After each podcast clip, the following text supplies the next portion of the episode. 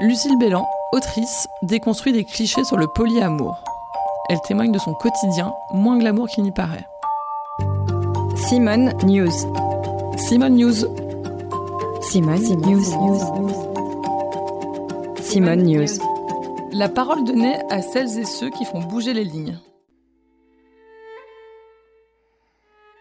Cette vision du polyamour, les gens pensent tout de suite à, de vastes partous, à des choses très sexualisées, très glamour et, euh, et un, ouais, un peu sexy. Et en réalité, c'est acheter deux fois plus de papier toilette et, euh, vérifier des agendas sans arrêt. Je me suis découverte polyamoureuse il y a une dizaine d'années euh, en tombant amoureuse d'une femme alors que j'étais déjà en couple avec un homme avec qui j'étais mariée et avec qui j'avais deux enfants en bas âge. On a décidé de vivre cette relation, enfin, de me laisser vivre cette relation et ça a duré quelques mois, 6-7 mois. Très intense, très passionnée et où en l'occurrence mon mari est devenu euh, l'ami euh, de la femme dont j'étais amoureuse. On s'est séparés au bout de quelques mois. Il y a eu un petit temps où, euh, où, je me suis remise de tout ça aussi et où je me suis posé beaucoup de questions sur moi-même.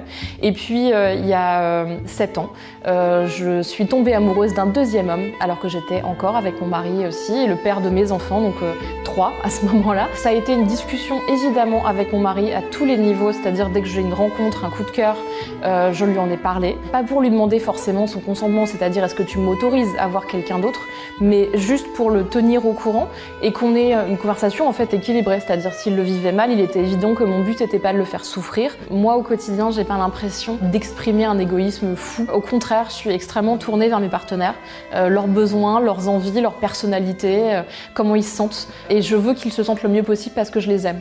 Je n'ai jamais été en couple avec quelqu'un de polyamoureux. Euh, j'ai toujours été en couple avec des personnes monogames, ce qui ne veut pas dire que c'était des personnes qui euh, n'avaient pas parfois des rapports sexuels avec d'autres personnes en dehors de notre couple, mais sur la question de l'amour strict, c'était des personnes monogames. Une personne monogame qui est avec une personne polyamoureuse, bah, elle peut tout à fait trouver son compte dans le fait d'avoir des moments de solitude, par exemple. Ça a été le cas de partenaires que j'ai eus euh, qui avaient vraiment besoin de ces moments seuls et qui à travers le polyamour, trouver une solitude euh, bienvenue que, que, qui ne trouvait pas vraiment dans la monogamie où on, est tout de suite dans un modèle où il faut habiter ensemble, être tout le temps ensemble, faire toutes les choses ensemble. Euh, mais j'ai eu pendant 5 ans deux maisons, euh, effectivement, donc la maison avec le mari et les enfants et l'appartement euh, avec mon compagnon. Plus on a avancé dans notre relation, plus les années ont passé et plus j'avais envie qu'on ait un vrai appartement à nous. Très très vite, il y a les mêmes touches de velours, les bouquins, j'aime bien qu'il y ait les mêmes livres. Il faut avoir autant de petites culottes dans un endroit que dans l'autre,